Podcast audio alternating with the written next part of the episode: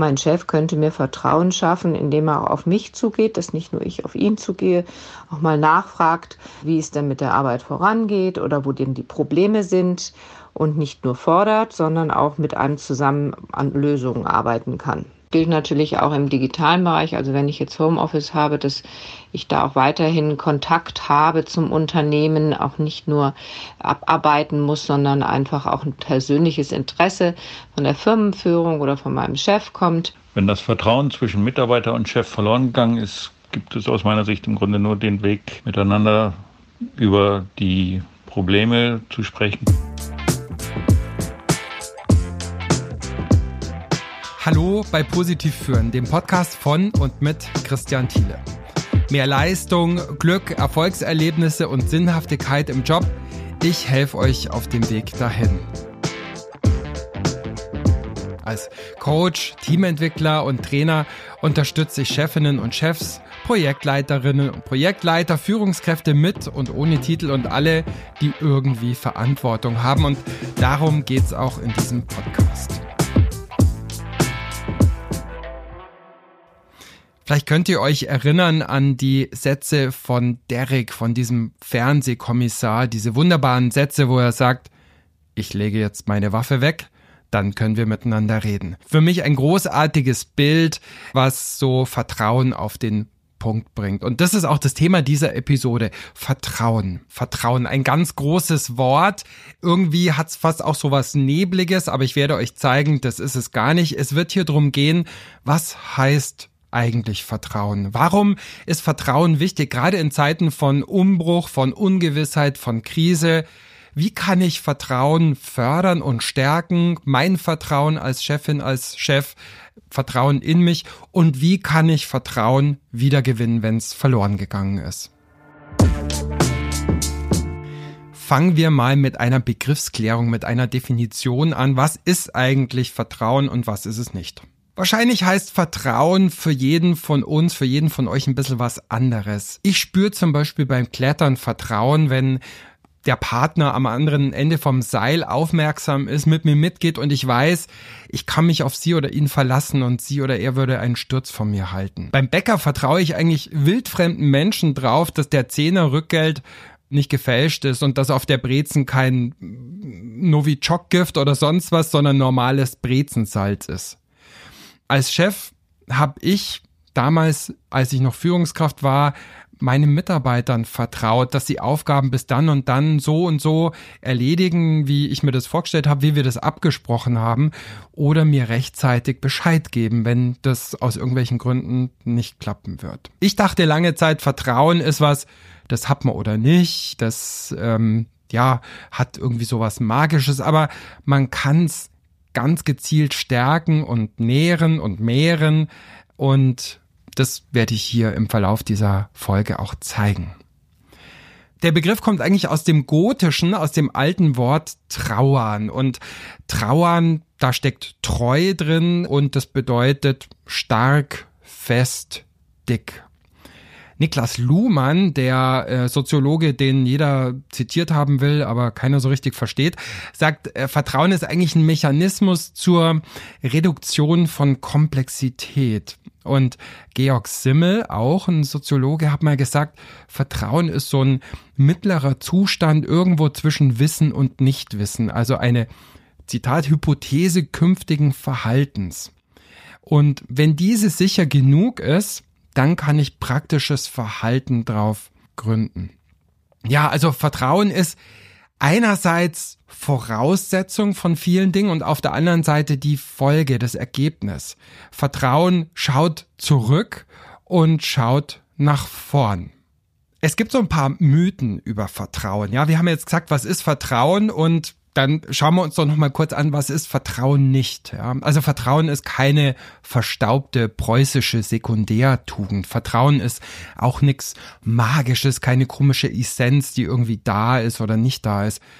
Auch keine ewige Charaktereigenschaft, die man hat oder die man nicht hat, die man verdient oder nicht verdient. Und ich glaube auch nicht, dass Vertrauen so super kompliziert immer aufzubauen ist und nur über lange Zeit zu erwerben ist. Vertrauen ist letzten Endes eine super wichtige Ressource für uns alle in ganz vielen sozialen Kontexten, so wie eben auch in der Arbeit. Aber man kann eben auch Vertrauen mit vielen kleinen Dingen, vielen kleinen Gesten stärken, aufbauen, wiedergewinnen. Welchen Nutzen hat Vertrauen? Warum ist es wichtig? Und zwar gerade in Zeiten von Krise, Ungewissheit, Umbruch, Umbrüchen. Also Vertrauen ist wichtig für mich in der Arbeit, weil es mir Sicherheit gibt. Es gibt mir Sicherheit sowohl auch in der Arbeit, da kann ich meine Stärken entfalten und kann natürlich auch mal meine Schwächen kundtun, an denen man dann arbeiten kann und fühle mich nicht dann bloßgestellt. Und diese Sicherheit und das Vertrauen bei der Arbeit gibt mir natürlich auch privat Sicherheit. Vertrauen gibt Sicherheit. Ja, das stimmt. Wir haben für diese Folge wieder mal einige Menschen befragt dazu, was für sie eigentlich Vertrauen in der Arbeit heißt, warum das wichtig ist und wie Führende aus ihrer Sicht Vertrauen stärken können dieses Wort Vertrauen, das klingt ja erstmal so ein bisschen staubig und groß. Und ich merke in meiner Arbeit mit Chefinnen und Chefs, dass Vertrauen eigentlich super häufig so eine ganz entscheidende Ressource ist. Und es fehlt auch häufig an Vertrauen in Firmen, in Organisationen. Es fehlt häufig an Vertrauen zwischen der Belegschaft und der Führung oder auch unter Führenden. Jetzt gerade in Zeiten, wo so viel Ungewissheit herrscht, wo Menschen sich auch seltener sehen im Büro, wo Homeoffice, Flexwork und so weiter häufiger und mehr wird. Wie können wir da Vertrauen schaffen und stärken, ohne die übliche Vertrautheit, die durch das Nebeneinander arbeiten und sich häufiges Sehen entsteht. Ökonomen würden sagen, Vertrauen mindert die Transaktionskosten, also es fördert die Wagnisbereitschaft, es schafft Freiräume, es stärkt die Autonomie, es hilft auch, hm, Talente zu finden und zu binden.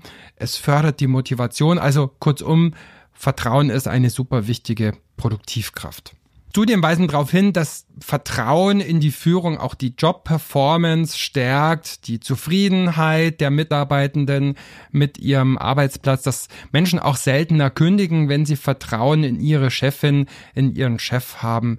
Und Führungskräfte, denen man ja vertraut, die tun sich auch leichter mit dem sogenannten Change Management, also damit Veränderungen im Unternehmen durchzuführen und verändert wird ja gerade an allen Ecken und Enden. Ich habe keine Studien darüber, was jetzt so mit dem Vertrauen in Corona-Zeiten passiert. Das wird sich wahrscheinlich in den nächsten äh, Monaten und Jahren erst alles in Daten und Zahlen belegen lassen. Aber mein Eindruck ist, dass Führungskräfte, die sowieso schon sehr viel Vertrauen in ihre Teams haben und die jetzt in Covid-Zeiten nochmal mehr Vertrauen geben können, mehr Freiraum lassen können, die tun sich viel, viel leichter mit ihrer Arbeit. Die wirken auf mich weniger belastet und in deren Teams oder Abteilungen läuft's auch besser. Und Chefs, die ihre Mannschaft an sehr kurzer Leine haben, die viel kontrollieren, die die Leute unbedingt ins Büro kommandieren, die Arbeitszeitnachweise und sowas fordern.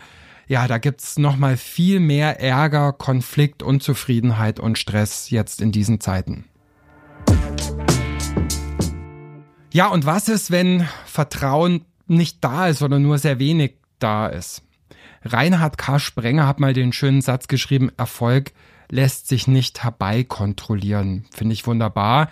Und es gibt eine Studie vom PricewaterhouseCoopers von 2016, die sagt, dass 55 Prozent der befragten CEOs den Mangel an Vertrauen für die wichtigste Wachstumsbremse im Unternehmen halten.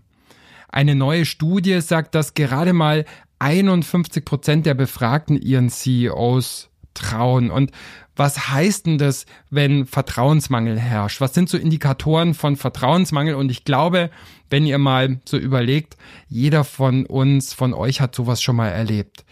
CC-Mails, wo alle und jeder immer auf, auf alles äh, in Kopie gesetzt wird. Wenn so sehr viel Zeitenmessung und Produktivitätskontrolle stattfindet, wenn in einem Unternehmen die Adminkosten schneller wachsen als die Umsätze und alles, was so mit Überwachungskultur, Formalismus, Bürokratismus, Richtlinien, Nitis zu tun hat, das sind alles Folgen von Vertrauensmangel und dann führt Vertrauensmangel auch ganz häufig, stelle ich fest, ja, zu sowas wie Silo-Denken, Ellenbogenverhalten, aber auch Ja-Sagertum.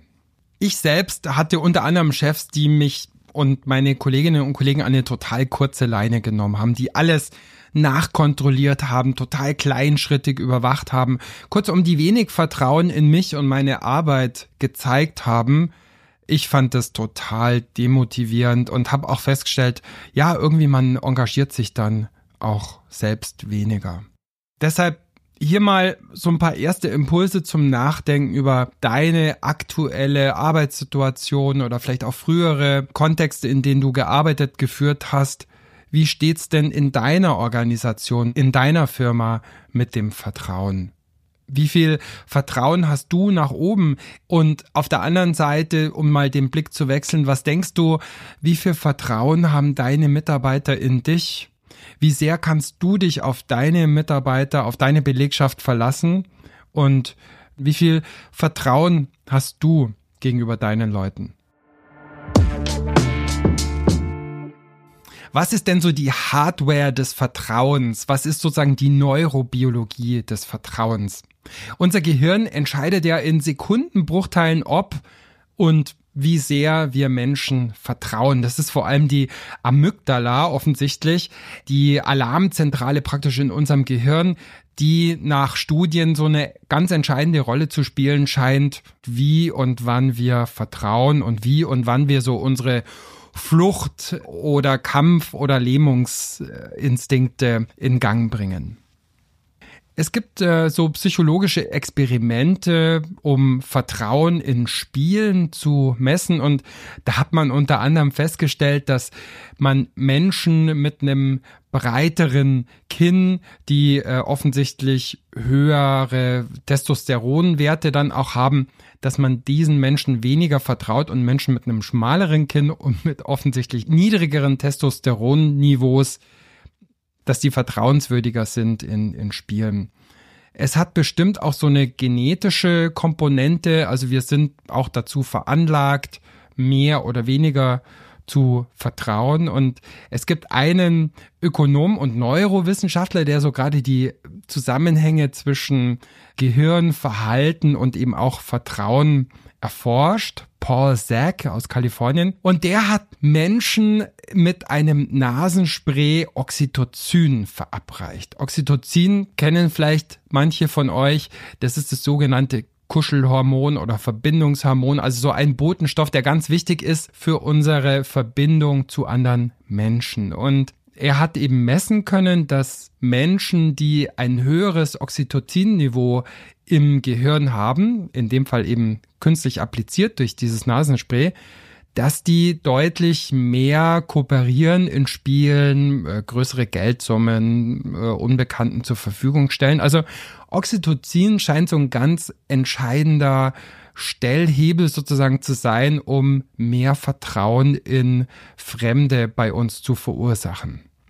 Er hat sogar im Regenwald von Papua-Neuguinea geforscht, aber hat auch in amerikanischen Unternehmen geforscht. Und er hat unter anderem festgestellt, dass Beschäftigte, die in Unternehmen arbeiten, wo ein sehr hohes Vertrauensniveau herrscht, dass die bis zu 17 Prozent mehr verdienen, produktiver sind, mehr Patente auch erschaffen und innovativer sind. Und wer es ganz genau wissen will, äh, man hat nachgemessen in Firmen, in denen ein sehr hohes Vertrauensniveau herrscht. Und in diesen Firmen sagen die Beschäftigten, dass sie bis zu 74 Prozent weniger Stress erleben, dass sie sich bis zu 106 Prozent mehr energiegeladen empfinden und dass sie 13 Prozent weniger Krankheitstage im Jahr äh, ja sozusagen zu verzeichnen haben als in Firmen, wo niedriges Vertrauensniveau herrscht.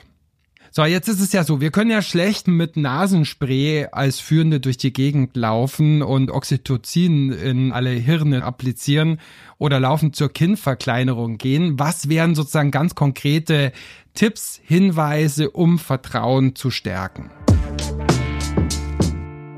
Wie kann ich Vertrauen stärken? Mein Vertrauen in meine Belegschaft, das Vertrauen der Mitarbeiterinnen und Mitarbeiter in mich und das Vertrauen unter den Mitarbeitern.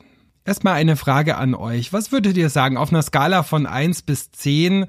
Eins für, naja, eher sehr, sehr wenig, zehn bis maximal.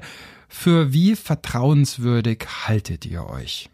Und diese wichtige, aber auch irgendwie vage Ressource Vertrauen, die lässt sich eigentlich aufschlüsseln in ganz konkrete Komponenten in vier unterschiedliche Rezepte. Und die werden wir uns jetzt einzeln anschauen. Da ist einmal die Glaubwürdigkeit, da ist die Zuverlässigkeit, da ist Kompetenz und da ist viertens die Nähe. Glaubwürdigkeit.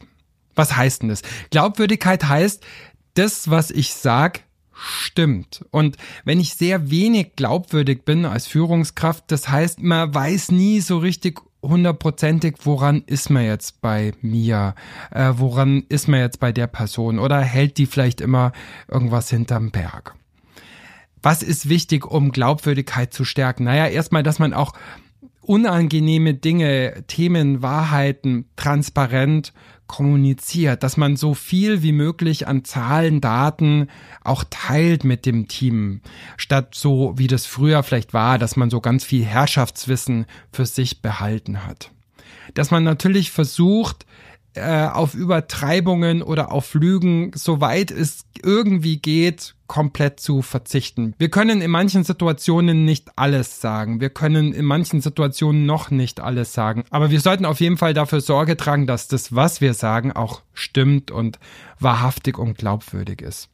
Vorsicht übrigens mit Ironie und mit Sarkasmus, gerade bei Menschen, die wir nicht kennen. Ja, und dieser Hinweis, der fällt mir gar nicht so leicht, weil ich selber jemand bin, dem Ironie und äh, Sarkasmus sehr wichtig ist, der das sehr schätzt an anderen Menschen und wahrscheinlich auch selber viel macht. Aber ich habe zum Beispiel, als ich meine Skiclub-Kinder vom Skiclub Pattenkirchen Saison nach Saison geführt und geleitet habe, gemerkt, ja, dass die mit so manchen ironischen Sprüchen überhaupt nicht wissen konnten, wie sie den jetzt zu nehmen haben, was, was ich jetzt damit meine. Und ich glaube, so Ironie Ironie und Sarkasmus, das legt immer so eine kleine Schicht zwischen dem Gesagten und dem Gemeinten, dass die Leute nie so hundertprozentig wissen, wie meint sie es jetzt gerade, wie meint er es jetzt gerade. Also wie gesagt, um die Glaubwürdigkeit zu stärken, seid transparent und kommuniziert so straight wie möglich, gerade mit Menschen, die ihr wenig kennt und die euch noch wenig kennen.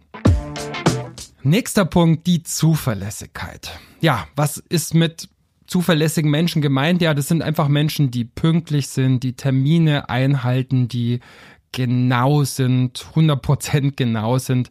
Und für manche Menschen ist das so der aller, aller wichtigste Vertrauensfaktor. Ich muss ganz ehrlich sagen, für mich ist die Zuverlässigkeit gar nicht so die allerwichtigste Vertrauenssäule. Ich bin auf Skitour schon mal zehn Minuten zu spät am Parkplatz, weil ich noch irgendwo schnell Mails gecheckt oder sonst was gemacht habe oder wen angerufen habe. Und dann gibt's andere Menschen, die sind immer zehn Minuten oder eine Viertelstunde zu früh am Parkplatz und immer super, super pünktlich.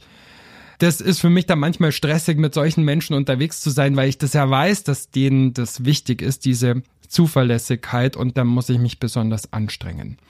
Natürlich hat auch die Zuverlässigkeit Grenzen. Es kommen Dinge dazwischen. Es kommen neue Ansagen von der eigenen Führungskraft, gerade wenn man in unterschiedliche Projekte eingebunden ist oder unterschiedliche Chefs hat. Deshalb ist es gut, wenn ihr möglichst spezifische Zusagen macht und die dann auch umsetzt. Wenn ihr Deadlines und Termine nicht bloß einfordert von euren Mitarbeiterinnen und Mitarbeitern, sondern auch selber einhaltet und gegebenenfalls frühzeitig und deutlich und klar und transparent Bescheid gibt, wenn die aus welchen Gründen auch immer nicht einzuhalten sind. Das heißt, da gehört auch Nein sagen und delegieren und die eigenen Ressourcen auch planen dazu, um überhaupt zuverlässig zu sein. Säule Nummer drei, Rezept Nummer drei, um Vertrauen aufzubauen und zu stärken, die Kompetenz. Ich zum Beispiel hatte vor drei Jahren eine Schulterverletzung und da habe ich dem Arzt natürlich vertraut, dass er weiß, was er tut, dass er mir die richtige Empfehlung gibt zur Operation.